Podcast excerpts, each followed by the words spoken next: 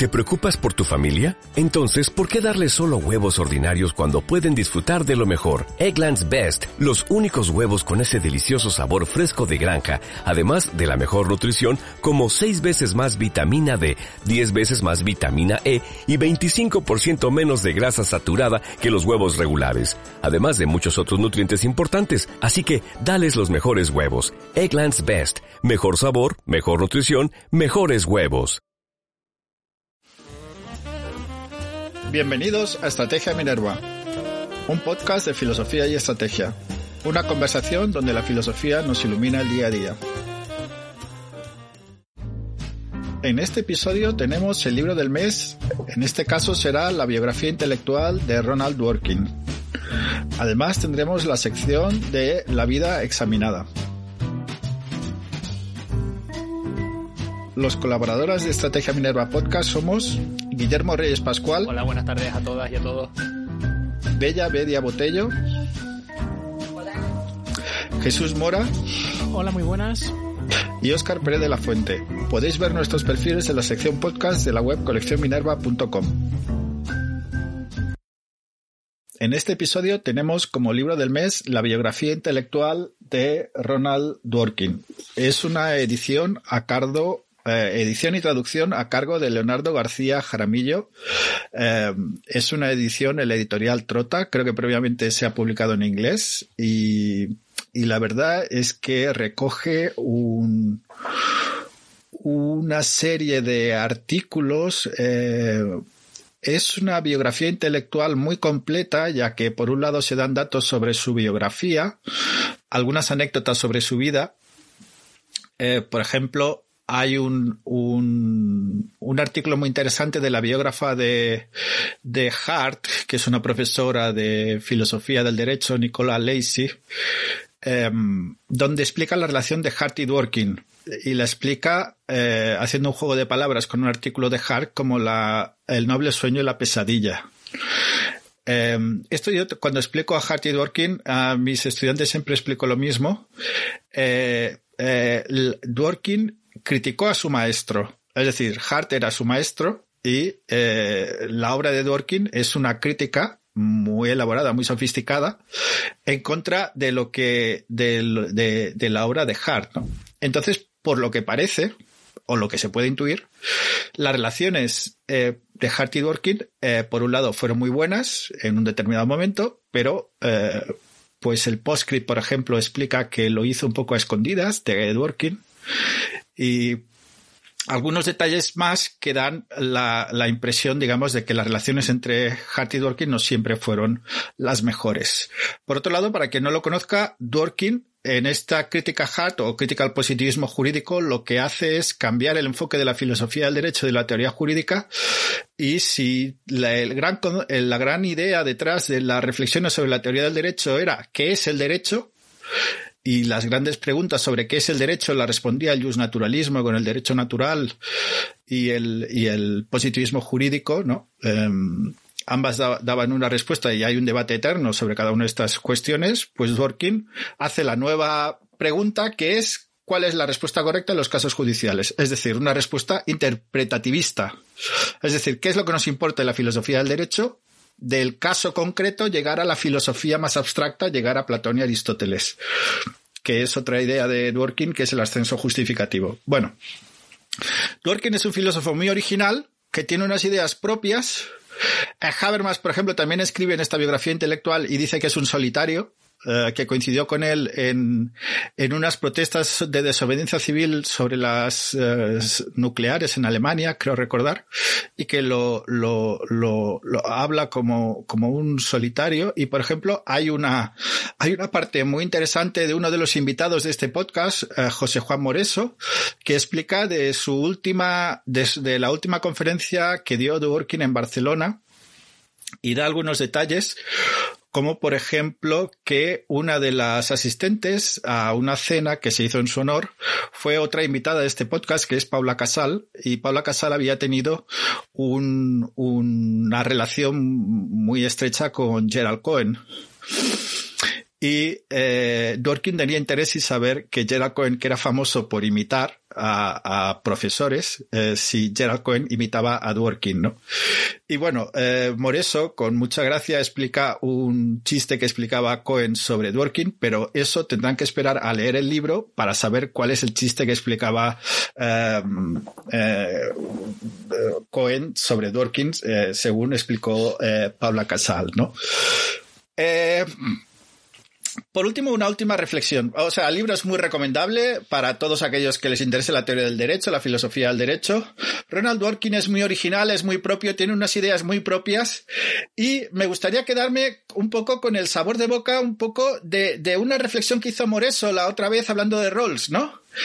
Estos filósofos anglosajones, trasladados al contexto iberoamericano, ¿no? al contexto hispano, eh, no siempre echan raíces o no siempre se considera que sus productos o sus, reflexiones pueden, pueden tener eh, tanto sentido en el contexto, en estos contextos, ¿no? Del civil law, en el contexto.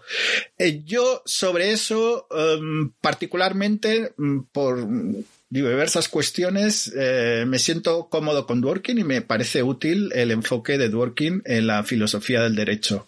Eh, disiento con él en muchas cosas, pero no me siento en esta visión general que por ser anglosajón no pueda servir en otros contextos. Ese es el apunte que quería realizar. Bueno, yo no sé si en la biografía tocan esa parte que yo creo que igual puedes tener tú más discrepancia de eh, todo el tema de Dworkin con las minorías culturales y cómo ve él el papel del Estado, ¿no? Que él es un, él es un defensor, bueno, de una idea bastante particular, no sé si llamarlo neutralidad del Estado, pero algo así, ¿no? Que el Estado eh, no se implique en discriminación positiva, dar derechos concretos a las minorías y todas estas cosas. No, eh, no, el punto de, bueno, es un punto que estoy trabajando ahora, es muy interesante, es el debate Dworkin McKinnon sobre la pornografía eh, y, el, y el lenguaje del odio.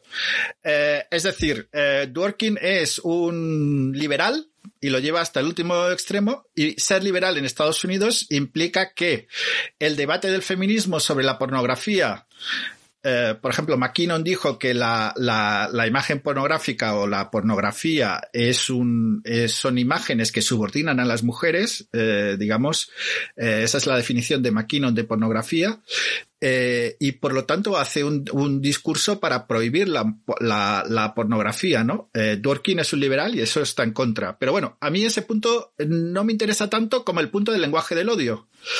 Y entonces en el lenguaje del odio, pues ya está Owen Fish o ya está Sunstein y todos ellos quieren regular el lenguaje del odio, pero ya sabéis que en el contexto norteamericano el lenguaje del odio no está regulado, excepto que vaya a producir eh, desórdenes públicos o inminente violencia, el clear and present danger, este tipo de cosas, ¿no?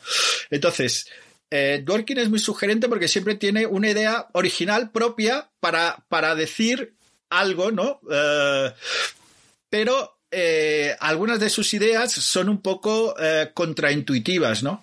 Por otro lado, hay otra parte interesante, eh, es la, toda la visión de la justicia para erizos y la metaética y la justificación de los valores. Es muy original. Puede gustarte o no gustarte, pero es una, es una justificación en contra del relativismo, en contra del, sin caer en el, en un objetivismo o en un platonismo, como ser objetivista moral a partir del segundo Wittgenstein pues es muy interesante el, enfoque de, de, Dworkin, al menos conocerlo, ¿no? Eh, a continuación, eh, pasamos a la vida examinada. En primer lugar, eh, vamos con la vida examinada de Bella. Sí, yo voy a hablar de una película del 2020, La caza. Yo voy a hablar de una película del 2020, La caza, es, digo que y específico que es del 2020 porque hay otras muchas con el mismo título. Y se trata de una comedia negra de terror, muy irreverente y políticamente incorrecta. Es bastante divertida por las críticas brutales que realiza a todos los estamentos y todos los elementos de la sociedad. Logra caricaturizar el mundo en el que vivimos, siempre en permanente polarización, y que se dedica eh, a ver más el dedo del señor que está señalando la luna. Entonces, seré especialmente breve y poco específica para no reventar la trama. Eh, se trata de unas personas, se despiertan en medio de un bosque, amordazados, sin saber qué hacen ahí, pero pronto se dan cuenta de que ellos son el objetivo de una caza. Bien, esta película ha recibido críticas mixtas.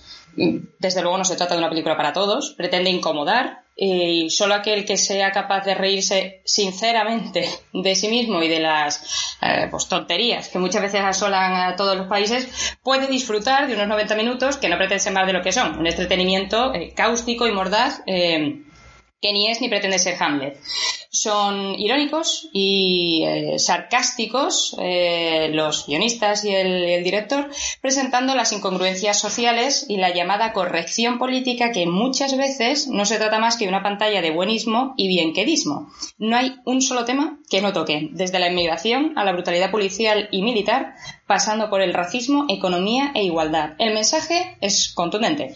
Cuidado si te dejas llevar por uno u otro lado o dejas que te afecte mucho los dictados de la sociedad porque puedes terminar siendo como lo que detestas o criticas.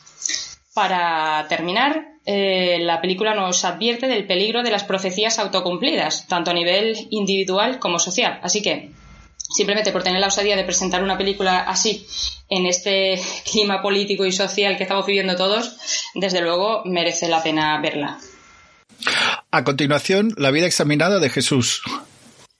Bueno, yo voy a hablar de, la Guerra de las Galaxias, pero bueno, de una cosa muy concreta, que a los que nos gusta la saga siempre nos gusta, a ver, es entretenimiento y ya está, y tampoco hay que buscarle muchas vueltas, pero siempre tiene sus interpretaciones políticas. Eh, para los que no conozcan la saga, básicamente el, el, escenario es bastante maniqueo. Está el Imperio, que son los malos, y está la República, eh, que en función del momento de la saga en el que te encuentres es la República o los rebeldes, pero bueno, eh, son los mismos que son los buenos, ¿vale? Entonces, eh, ahora estoy viendo una, una serie que llevaba tiempo queriendo ver, pero que bueno, por circunstancias no había podido, que se llama Las Guerras Clon, que ubica la acción entre el episodio 2 y 3 de Star Wars. Eh, es un momento en el que eh, la República está amenazada por un ejército que llaman los separatistas, que es lo que luego da lugar al imperio, y digamos que eh, te va poniendo en escenarios de batalla en los que la República lucha contra eh, pues estos separatistas que quieren crear un imperio galáctico, ¿vale? Eh, al margen de los detalles sobre la serie, porque lo que quiero es que esto, gente que no que no tenga ni idea de Star Wars, pues mi madre y mi padre probablemente si escuchan esto no saben ni de qué estoy hablando. Pero el caso es que hay un episodio en el que el ejército de la República va a defender un planeta de, los, de los separatistas, eh, va a defender un planeta en el que habita eh, un grupo em, que tiene como principal valor organizador de su sociedad el pacifismo. Entonces, ese planeta es objetivo de los separatistas que los tienen sometidos eh, de una forma totalmente violenta, pero digamos que el líder del grupo dice, no nos rebelaremos y preferimos morir antes que renunciar a nuestro valor supremo, que es el pacifismo, enfrentándonos a eh, los que nos están oprimiendo. Y un poco el capítulo va de cómo eh, los, los del ejército de la República intentan convencerles de que esto no tiene sentido, de que tienen que luchar, de que tienen que defender eh, su planeta y de que tienen que defender la subsistencia de su grupo. Entonces esto me hizo preguntarme por, por dos cosas. Primero, ¿hasta qué punto, eh, bueno, la cuestión de eh, la renuncia a los propios valores para sobrevivir, ¿no? Eh, ¿Qué hay detrás de esto? ¿Cómo se puede justificar? ¿Qué hay que hacer en estas circunstancias? Que creo que es algo a lo que nos enfrentamos en el, en el día a día, ¿no?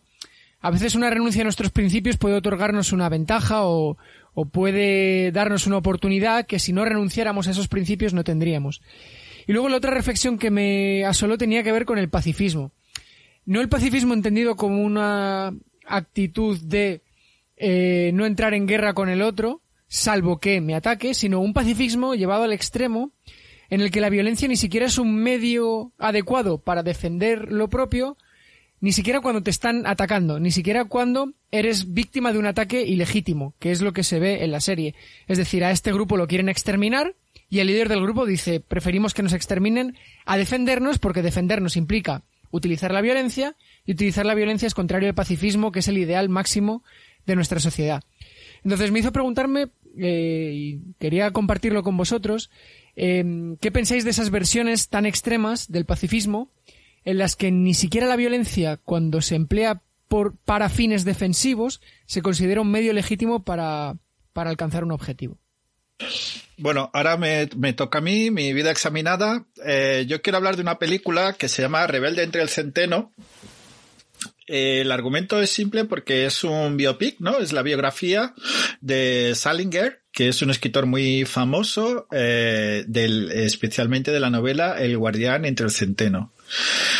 la película es tiene cosas interesantes. Em, explica cómo él quiere ser escritor, eh, cómo se apunta a una escuela em, de, escritura, eh, donde tiene un profesor em, muy carismático eh, que, le, instruye y le, da, muchos consejos y es muy interesante la relación que tienen. Viene la guerra y entonces después de la guerra pues está un poco, eh, digamos, trastocado por los eh, acontecimientos, pero sigue queriendo escribir y al final escribe su novela, uh, que resulta ser un éxito. Bueno, tiene, digamos, muchos problemas para conseguir publicar, pero al final publica su novela, se convierte en un éxito y por lo que es conocido Salinger es porque eh, en un momento determinado de su vida, en un momento de éxito, decidió encerrarse en una casa con su mujer y su hijo y no volver a salir. Eh, no dio los derechos para hacer la, la, la, la, versión televisiva o la versión eh, del, cinematográfica de la novela. Eh, digamos, la historia es conocida, la forma en que está tratada, a mí me interesó mucho la relación entre el profesor y el, y el, y el alumno, eh, porque está, muy, muy bien, muy bien traída, digamos, muy bien, o sea, es una relación interesante y luego la, la, forma que él tiene de relacionarse con los demás y la forma y su personalidad, eh, pues intenta reflejar desde algún recurso cinematográfico, pero eso no está tan bien traído. He estado viendo alguna crítica sobre la película y en general son malas. Dicen que es una adaptación convencional de una vida extraordinaria. O sea, que la vida de, de, de, de este hombre es como mucho más interesante y que la reflejan de una forma un poco convencional, ¿no? Eh, yo eh, os propongo dos temas de reflexión. El primero es, bueno, es un clásico para, para mí y creo que para todos. Eh, es decir, si la, la, gente que nos enseña, eh, la mejor manera de enseñarnos es eh, mediante retos o mediante, mediante, mm, ah, digamos que la relación entre, entre alguien que te enseña una, una técnica y, y, y el, y el que la recibe tiene que ser una relación dinámica y tiene que ser una relación donde uno esté abierto a aprender o bueno, ese tipo de relaciones, ¿no? Que, que, que, que, donde, donde fluye el conocimiento. Y la segunda reflexión, que me parece como más interesante, es el tema de que hoy en día no sería posible lo que hizo Salinger. Eh, seguramente, porque, y esto tiene que ver con alguna cosa que hemos hablado alguna vez, creo, que es la diferencia entre lo público, lo privado y lo íntimo. Que esto está en Ernesto Garzón Valdés. Eh, podemos tener una intimidad, pero ahora el ámbito de lo privado está en la red. Eh, muchas de nuestras acciones están en la red y seguramente Salinger pues eh, o cualquiera de nosotros podemos tener cuentas en redes sociales y podemos tener eh, sin darnos cuenta en la red estamos desvelando nuestra parte de nuestra personalidad eh, a, un, a, terceros y por lo tanto lo de aislarse del mundo hoy en día si tienes un ordenador o un dispositivo móvil es cada vez más complicado, ¿no? Pues esto era una cosa sobre la que me gustaría hablar. Y a continuación, la vida examinada de Guillermo. Vale, pues em, yo creo que voy a enlazar, o el tema que yo voy a discutir aquí, enlaza un poco con el tema que ha discutido Oscar, eh, quizás de forma indirecta, sobre em, la imposibilidad de desconectar, ¿no? Y lo voy a explicar de la siguiente manera. O voy a utilizar em, el siguiente mecanismo. el periódico El Confidencial, periódico digital, tiene una entrevista a, Remedios Zafra, eh, filósofa que ha publicado recientemente un libro con el título Frágiles, ¿no? Y en esta entrevista le hacen una pregunta muy interesante sobre em, la dicotomía de trabajo sin vida o pobreza con tiempo, ¿no? Es decir, eh, o nos dedicamos al trabajo o nos dedicamos al tiempo, ¿no? Y entonces le preguntan si hay una posibilidad de encontrar un camino de modo aristotélico, un camino, digamos, entre medio, ¿no? O sea, mm, trabajar, pero también tener al mismo tiempo eh, tiempo, digamos, de ocio, ¿no? Tiempo que no esté relacionado con el trabajo, ¿no? Bien. La reflexión que, em, que yo quiero que hacer y poner sobre la mesa, em, a ver si opinan lo mismo, es la siguiente uno de los grandes beneficios, quizás el mayor, y me voy a atrever a decir esto, el mayor beneficio que creo que trajo eh, la agricultura no fue solo el abastecimiento y eh, saciar las necesidades de la población, sino que eso también dio lugar a la posibilidad de mm, acumular los excesos de producción. Es verdad que eso derivó en la propiedad como sistema, eh, digamos, de opresión. Pero también trajo consigo algo muy importante, y esto lo discutió Sócrates, Platón y Aristóteles. Oscar seguramente estará de acuerdo conmigo, que es la posibilidad de acumular los excesos de producción da lugar al tiempo libre. Y el tiempo libre da lugar al pensamiento. Eso en el mundo contemporáneo está en riesgo. ¿Por qué? ¿O por qué digo esto? Utilizando una reflexión que hace la autora, que eh, ahora mismo no hay una dicotomía entre trabajo y tiempo libre. Hay la búsqueda de alguna posibilidad de tener tiempo libre. ¿Por qué dice esto? Por lo siguiente. Uno trabaja, sus ocho horas, es decir, ocho, ocho y ocho, ¿no? Esta distribución del tiempo que eh, tanto costó, ¿no? Eh, ocho horas de trabajo, uno llega a casa y no tiene ocho horas de tiempo libre. Tiene ocho horas de, individualidad. Individualidad ahora, con las nuevas tecnologías, es delante de la pantalla, que también nos convierte a nosotros en consumidores y no en tiempo libre. Es decir, no tenemos tiempo para pensar aunque tengamos tiempo libre. Tenemos tiempo de consumir. Y esas ocho horas que no estamos trabajando, nos la pasamos consumiendo. Y nuestro tiempo libre ha disminuido tanto que ya no podemos hablar de tiempo libre. Y por tanto, nuestra producción intelectual como comunidad se ha visto afectada precisamente por esta em, falta de tiempo libre. Y esto es muy interesante que dice la autora sobre encontrar un equilibrio entre eh, pobreza con tiempo o trabajo sin vida, ¿no? O sea que hay tiempo para el trabajo, hay tiempo para ser consumidores, pero también debería haber tiempo para, eh, digamos, la reflexión, que es precisamente lo que mm, proporciona el avance de la comunidad, ¿no?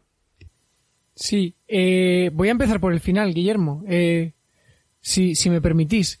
Em, no solo, no solo en consumidores nos, nos convierte, sino en objetos consumidos, ¿no? Porque me acuerdo de un documental que sacó Netflix, que bueno, que era un poco sin más, porque la mayoría de los que hablaban era gente, un poco gurús tecnológicos venidos a más, pero eh, hablaban de, del efecto que tiene sobre nosotros las redes sociales, eso por un lado, y por el otro, el por qué, ¿no? El, el por qué las redes sociales se convierten en un mecanismo absorbente de nuestras vidas. Y naturalmente hay un interés económico detrás. Es decir, tus interacciones en redes, tus contenidos que publicas en redes, sirven para que empresas conozcan tus gustos y personalicen anuncios sobre X producto para que tú luego lo compres. Eh, además, esos datos se puede comerciar con ellos. Eh, ahora, más o menos el Congreso de Estados Unidos está encima de esto, pero durante mucho tiempo, sobre todo, eh, las empresas bajo el paraguas de Facebook, es decir, Instagram, eh, la propia Facebook, etcétera, o las aplicaciones bajo ese paraguas, lo que estaban haciendo era vender información a las empresas sobre lo que publicaban en sus tablones sus usuarios, ¿no? Lo cual es, es tremendo. Entonces, claro, ya no es que tus horas de trabajo, esas ocho horas, ese ocho ocho, el, el ocho de las horas de trabajo esté al servicio de un interés económico X, es que tus horas de tiempo libre estás produciendo sin saberlo, para empresas que, que obtienen un beneficio económico por, por eso, ¿no? Em, y claro, y eso entra en el tema de la, de, la, de la desconexión. Que por cierto, a mí me ha pasado una cosa, y ya que esto es la vida examinada, el hecho de la pandemia y no poder ver a las personas más cercanas de mi entorno con asiduidad, me ha hecho establecer una relación más estrecha con ellas por precisamente no poder quedar habitualmente y abandonar las redes sociales.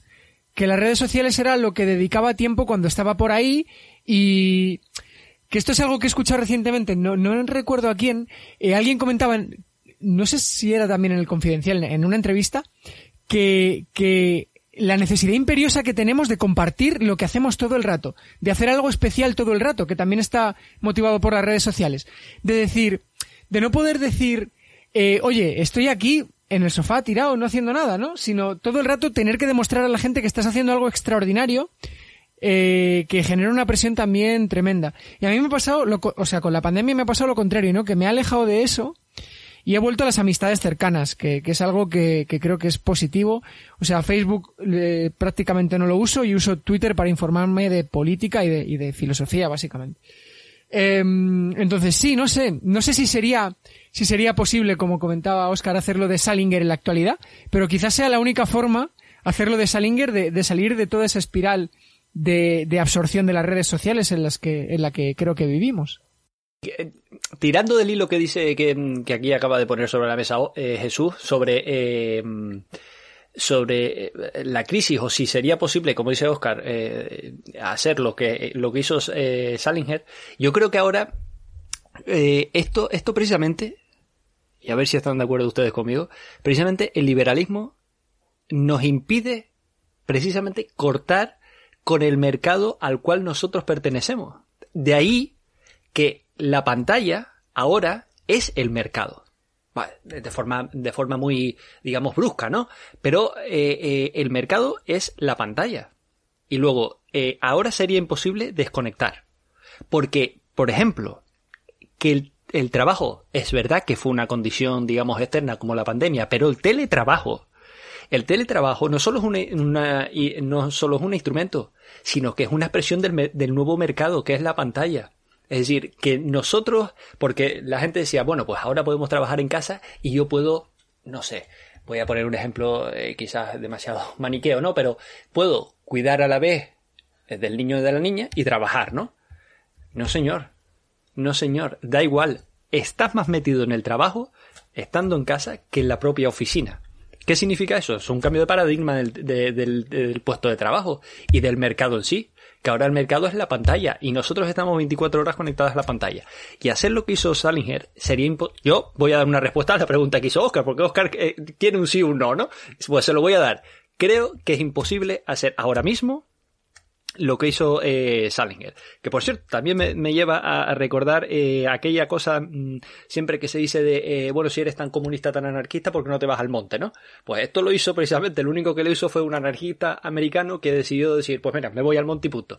Pero aparte de ese, no creo que haya habido ningún ser humano que haya sido capaz de desconectar de la comunidad porque no se puede. No se puede desconectar de la comunidad porque la comunidad no solo es comunidad, sino es mercado también. Y en este caso, creo que sería imposible ahora mismo hacer lo que hizo eh, Salinger. Por cierto, que Salinger es verdad que se fue a vivir eh, a una granja fuera de, de, toda conexión, pero era parte del mercado, aún estando en, en, la granja, porque su libro es parte del mercado. O era parte del mercado, sigue siendo parte del mercado. Yo no sé si los derechos ahora ya son universales y han expirado las patentes, digamos, de, de, um, propiedad intelectual, pero él era parte del mercado, aún no viviendo, digamos, en comunidad. Y ahora eso sería incluso todavía menos posible con lo de la pantalla. Bueno, eh, yo, referente a todo lo que estáis diciendo, ¿no? Lo primero que me vino a la mente cuando tú, Guillermo, dijiste, ¿no? De lo de la acumulación, ¿no? Que, que da lugar eh, con la agricultura, ¿no? Y da lugar al pensamiento. Eh, bueno, ya lo dije en el episodio anterior, ¿no? En la filosofía, que eso también es el uso del pensamiento e incluso sacar un, hasta un beneficio del, también económico eh, del pensamiento. Eh, bueno, lo propició también no solo por la, por la acumulación, sino el tener el resto de tu vida cubierta también. Eh, de hecho, siempre se, bueno, se suele estudiar, aunque no, no, está muy bien visto, ¿no? Pero que la esclavitud, gracias a que hubo esclavitud, desgraciadamente, pues tenemos que ser conscientes, ¿no? Eh, propició también la filosofía. Después, pero dejando eso, solo ya apuntándolo a nivel ya anecdótico, ¿no? Pero eh, sobre las ocho horas libres, ¿no? Que decís, bueno, pero estás siempre metido, ¿no? En el mercado estás metido. Bueno, pero son eso, libres. Entonces, eh, tú te dedicas a qué quieres hacer, ¿no? Y como está diciendo Jesús, bueno, es que ahora están, ¿no? Con las redes sociales y tal. Bueno, pues tú decides si tener 50 perfiles en las redes sociales o no tenerlo. No veo que esté mal ya de por sí decir estar en el mercado. Bueno, es que si estás en la sociedad, estás ya metido dentro de unas reglas y si no, como bien ha dicho Guillermo, ¿no? Pues vete de eremita, ¿no? Vete en medio de la nada. Que si quieres, pero no solamente si quieres, y puedes, porque hay que tener muchos recursos para poder hacer eso, pues oye, lo haces. Pero como digo, es, yo creo que también hay que, bueno, un poquito, ¿no? Eh, la, responsabilidad también individual y, eso es la libertad, ¿no? Es decir, bueno, pues dedícate a conversar o a pensar si quieres. El problema está que sí, de acuerdo, tenemos ocho horas de, trabajo, a veces más, y tú llegas y no quieres conversar porque dices, bueno, sí, pero es que yo comprendo, ¿no? Como se dice mucho, bueno, pero es que comprende que, claro, cuando uno está cansado, pues lo que quiere es no hacer nada. Entonces lo que se pone es a ver una película, pues lo típico que se dice, ¿no? De entretenimiento puro y duro que no te hace pensar, ¿no?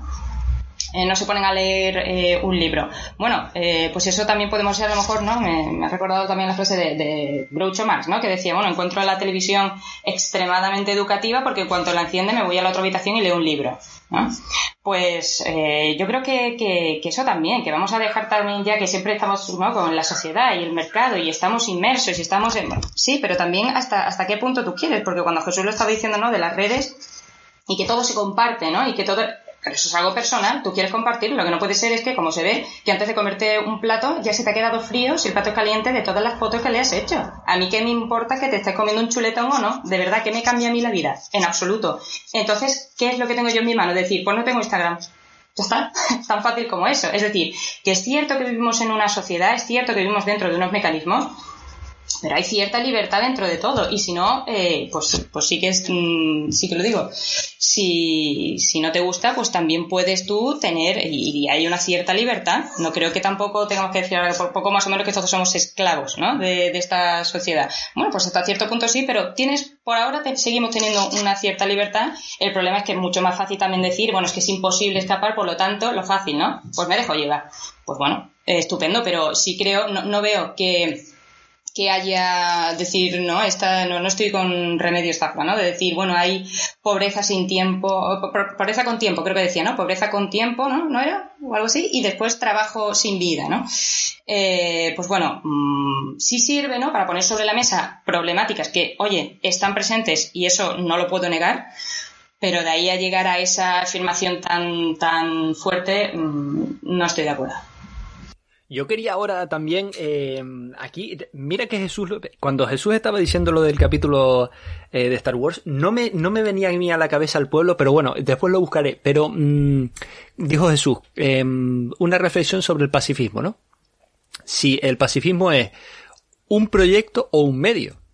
Esta es la cuestión. Es decir, si no me queda más remedio de hacer uso de las armas, luego el pacifismo es un medio, no un proyecto. Pero si yo me sacrifico, el, proyecto es el pacifismo, ¿no? Em, yo tengo mis dudas de que el pacifismo sea un proyecto.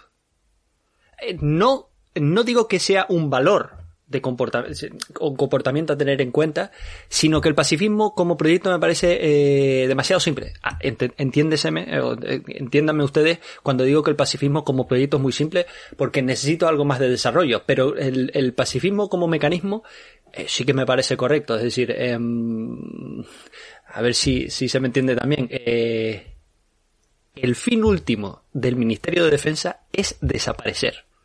O sea, eh, vamos a, analizar esta frase. No digo que no haga falta, sino que el objetivo moral del Ministerio de Defensa es desaparecer.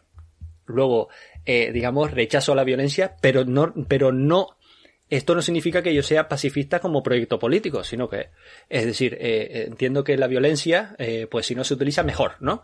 Porque la violencia siempre lleva a eventos traumáticos que si se pueden evitar, mejor, ¿no?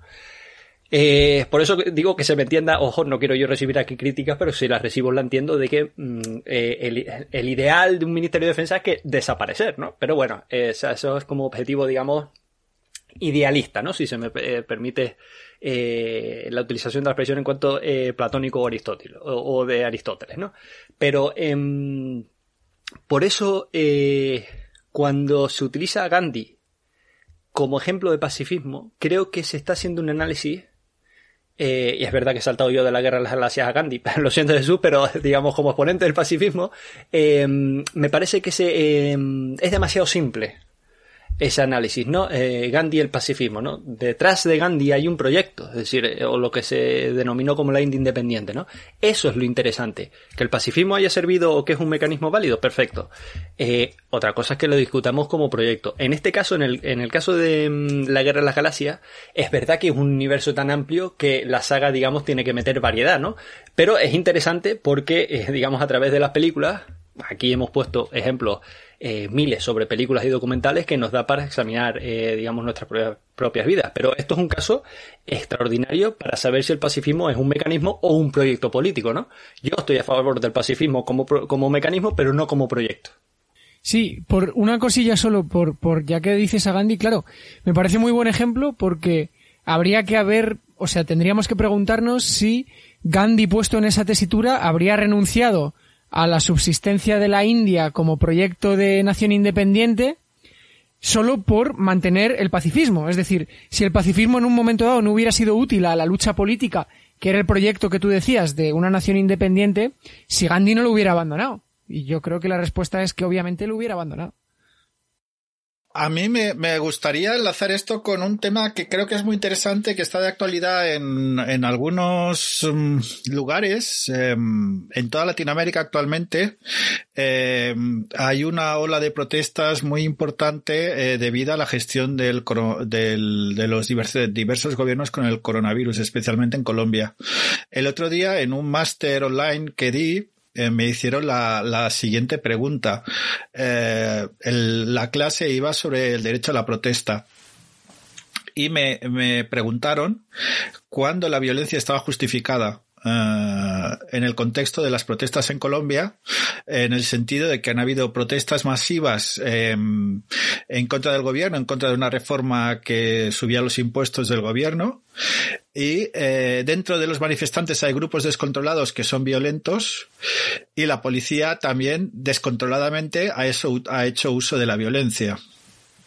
Bueno, pues dentro de este contexto, eh, y enlazando con la pregunta de Jesús de si el pacifismo y la reflexión de Guillermo, si el pacifismo es un medio, un fin, y cuando la, si he entendido bien la intervención de Jesús, si la legítima defensa estaba justificada, ¿no?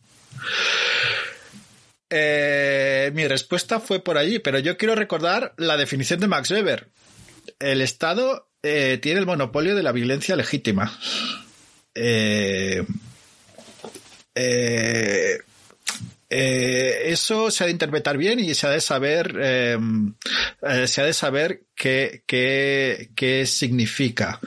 Eso significa, por ejemplo, que justificar la violencia contra el Estado o contra un tercero, pues como regla general no se puede justificar la violencia. Justificar la violencia como lucha política, pues eso es terrorismo, es guerra, pero no, no, no, no, no, digamos, hay, puede haber determinados movimientos que la justifiquen, pero digamos, yo no comparto ese punto de vista. O sea, yo creo que el Estado tiene el monopolio de la violencia legítima. ¿Qué ocurre si el Estado actúa de manera que eh, se extralimita en el uso de la violencia legítima? Ese es el tema. Entonces, ¿cabría la legítima defensa? Bueno, según el caso, sí puede verse, pero sí, ese sería el caso de la, de la violencia legítima. Pero si la pregunta es, ¿en las protestas cabe la violencia? No. Eh, si el Estado se extralimita, ¿se puede responder? Bueno, ese es otro debate, esa es la legítima, eh, la legítima defensa. Yo lo que dije cuando me hicieron esa pregunta es que la violencia no estaba justificada como regla general, pero que solo en algunos casos como legítima defensa se puede justificar la violencia, pero como regla general, en filosofía del derecho, en filosofía política, no se puede decir, bueno, al menos desde mi punto de vista, no sé, supongo que soy pacifista o simplemente soy, sigo lo que es el sistema jurídico, no se puede justificar la violencia en contra del Estado o en contra de terceras personas, ¿no? es verdad, yo lo dije antes, nuestra línea editorial, si se quiere ver así, es eh, el no a la violencia, ¿no? Pero em, sí, sí, desde luego, es decir, eh, no hay ninguna duda y por supuesto que no, eh, no la debería haber. Pero es verdad que, y es complicada la línea, em, que tú dices, y estás en el clavo, Oscar, cuando dices que mm, la justificación de la violencia o de la contraviolencia contra, digamos, la violencia que ejerce el Estado es en, la en, en, el comportamiento mismo del Estado al ejercer esa violencia. Es decir, si la violencia es proporcional y ajustada, digamos, a, un procedimiento, eh, llamémoslo judicial, o, o, o, por lo menos jurídico, entonces la violencia está justificada por parte del Estado. Es decir, eh, y no y, y, son reglas de convivencia. Es decir uno se puede manifestar pero lo que no puede ser es romper eh, los escaparates de la tienda porque sí no eso es donde la violencia no está justificada. Ahora mmm, es muy difícil y no creo que haya una escala unánime. Aquí somos cuatro y si quieres lo debatimos y podemos hacer eh, el experimento aquí entre cuatro. Es verdad que el sample es muy pequeño y eh, digamos la representación es nula de este sample no pero nosotros cuatro daremos una definición diferente, estoy seguro, de cuándo está justificada la contraviolencia contra el Estado cuando el Estado se extralimita. Eso te da eh, una idea de la complejidad del asunto. Pero eh, en cuanto a los incidentes de Colombia, son incidentes muy graves, es decir, no son eh, nada pequeños y no es la primera vez que en Colombia sucede esto por parte del Estado. Y entonces sí que quizás haya un caldo de cultivo en que la respuesta contra la violencia del Estado puede que el Estado colombiano haya ejercido en este caso eh, una violencia proporcional, pero que el caldo de cultivo del caso de Colombia ya automáticamente nos lleva por parte de la población que sufre esa represión, digamos, por parte del Estado, que sea legítima, a una, a, una, digamos, una reacción exacerbada por los contextos históricos y, socioeconómicos del momento acumulado. Que hay que tener en cuenta que, eh, o sea, Colombia probablemente creo que es el país más desigual de Latinoamérica, si no me equivoco, según los últimos datos.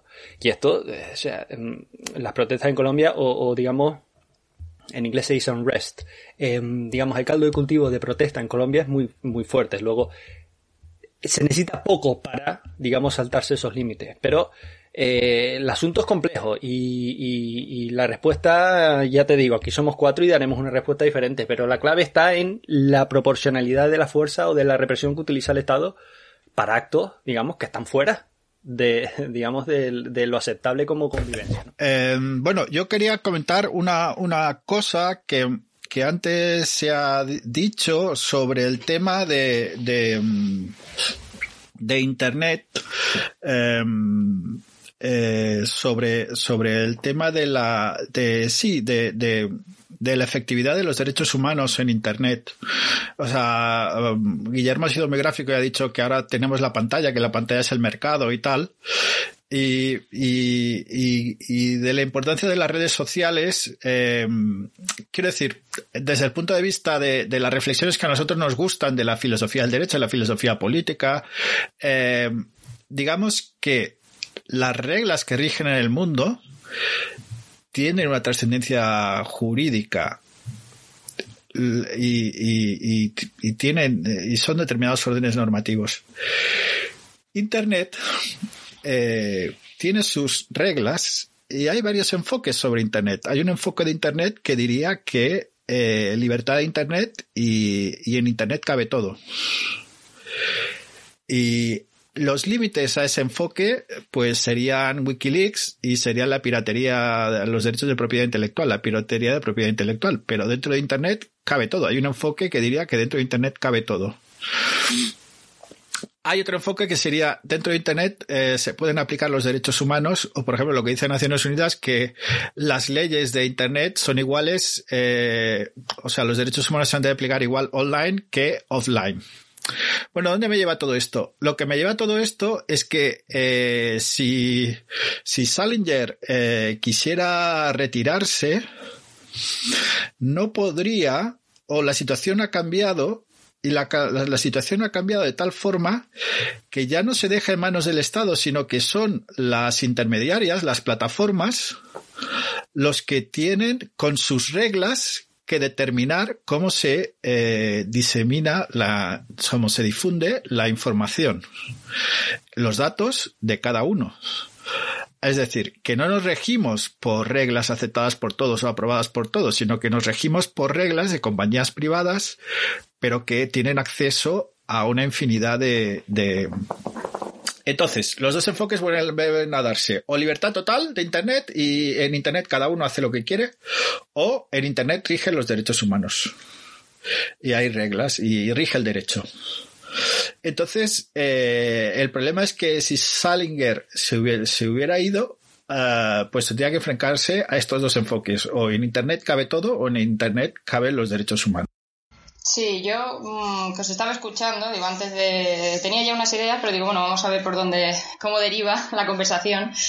Eh, con lo último que has dicho, Oscar, ¿no? Dice que, bueno, que hay unas eh, reglas de unas entidades privadas, ¿no? También en Internet. Eh, y que no, todos las conocen, eh, sí, de acuerdo, pero tú decides si hacer uso o no. De la misma manera que tú decides si entrar en Internet o no. Ahora, también se me puede decir, bueno, pero a ver quién puede vivir hoy en día sin recurrir a Internet. Por supuesto, esa es, esa es otra cosa.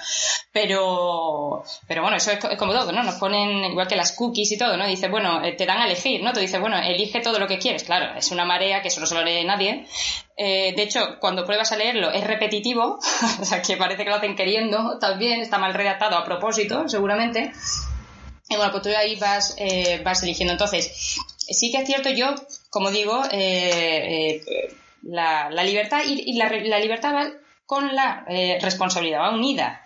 intrínsecamente a la responsabilidad. Entonces digo, sí que es cierto que tenemos que tener en cuenta todo esto, pero no podemos obviar que al final es una opción personal. Y ahí entra, y lo podemos lo podemos relacionar con lo que había dicho también Jesús de la Guerra de las Galaxias, ¿no? Que yo no lo he visto, pero bueno, con lo que tú has dicho y me parece que eso es la coherencia, ¿no? Que al final todo lo que, lo que está alrededor de ello es la coherencia. Es decir, eh, estoy con Guillermo, ¿no? El pacifismo es un medio, es un fin, de acuerdo, pero más allá de ellos, por lo que tú he entendido yo que estabas diciendo, ellos eran pacifistas extremos, es decir, no se puede recurrir a la violencia ni siquiera como legítima defensa, entiendo, ¿no? Que eran ellos, estupendo. Pues entonces, claro, ahí entra la coherencia, la coherencia por encima de todo, que es, que es bueno, es de lo más difícil que hay, ¿no? El ser honesto y el ser coherente, eh, sobre todo con, con, con uno mismo pues con esto lo mismo. O sea, si, si no te gusta lo que estás viendo, pues eh, sé coherente, eh, no hagas uso y, y, desde luego la coherencia siempre hace que la vida sea más difícil. Te va a poner trabas. ¿Por qué te pone trabas? Porque es más fácil, pues bueno, como también habéis hablado, ¿no? El adecuarse más o menos, ¿no? Decir, bueno, pues ser un veleta, básicamente, ¿no? Decir, bueno, pues ahora los vientos corren de esta, ¿no? De esta línea, pues vamos a decir esto, o corren de la otra, pues eh, cambiamos y somos unos chaqueteros. Pero como digo, eh, también es cierto, porque no, no, hay que tener una visión eh, simplista o alejada de la vida, que como he dicho antes, para poder decir ahora mismo, yo creo que en eso estaréis conmigo de acuerdo, no sé si no me lo decís, pero para decir, oye, eh, voy a salir de toda esta espiral, ¿no? Del mercado, ¿no? Como decía Guillermo, pues voy a salir de toda esta espiral y me voy a ir, no sé, vamos a decir medio del campo, ¿no? Así tipo el Yuna Bomber, pero sin poner bombas, por favor. Digo, bueno, pues para eso necesitas recursos. Yo creo que necesitas bastantes recursos, ¿no? Para decir, bueno, pues mmm, eh, para vivir del campo, o no, o decir, bueno, pues me voy a la playa y vivo de los cocos mmm, y de la pesca que yo tengo, ¿vale? De acuerdo, pero mmm, entonces necesitas recursos si quieres, lo que quieres es pagar la luz, ¿no? Si lo que quieres es. Y si no, vas a tener, pues eso, eh, que ser bastante coherente, decir, no, no quiero absolutamente nada, no quiero pues bueno, pues entonces coherencia, señores. Eh, vive eh, otra vez como si estuviésemos, no sé, en, la Edad Media, ¿no? Si quieres. Pero eh, por eso es lo que digo, que al final todo se resume también a eh, coherencia y responsabilidad, que es cierto que vivimos dentro de una sociedad, esa, esa, sociedad tiene sus reglas, también podemos ir cambiando, que eso también es otra, es que parece que hablamos también de la sociedad como es algo, sí, es cierto, hasta cierto punto es impuesto porque, porque estamos aquí, pero nosotros tenemos la, la oportunidad y también eh, debemos tener la, la, la valentía o la, la, iniciativa de decir, bueno, pues vamos a cambiar. ¿Y cómo se cambia no? algo tan, tan abstracto, ¿no? como decir, la sociedad, vamos a cambiar todo este tejido, todo el mercado? Bueno, pues... Eh, poco a poco, ¿no? Siempre se dice que si quieres cambiar el mundo, empieza con el que tienes al lado, empieza contigo mismo y después con el que tienes al lado, ¿no?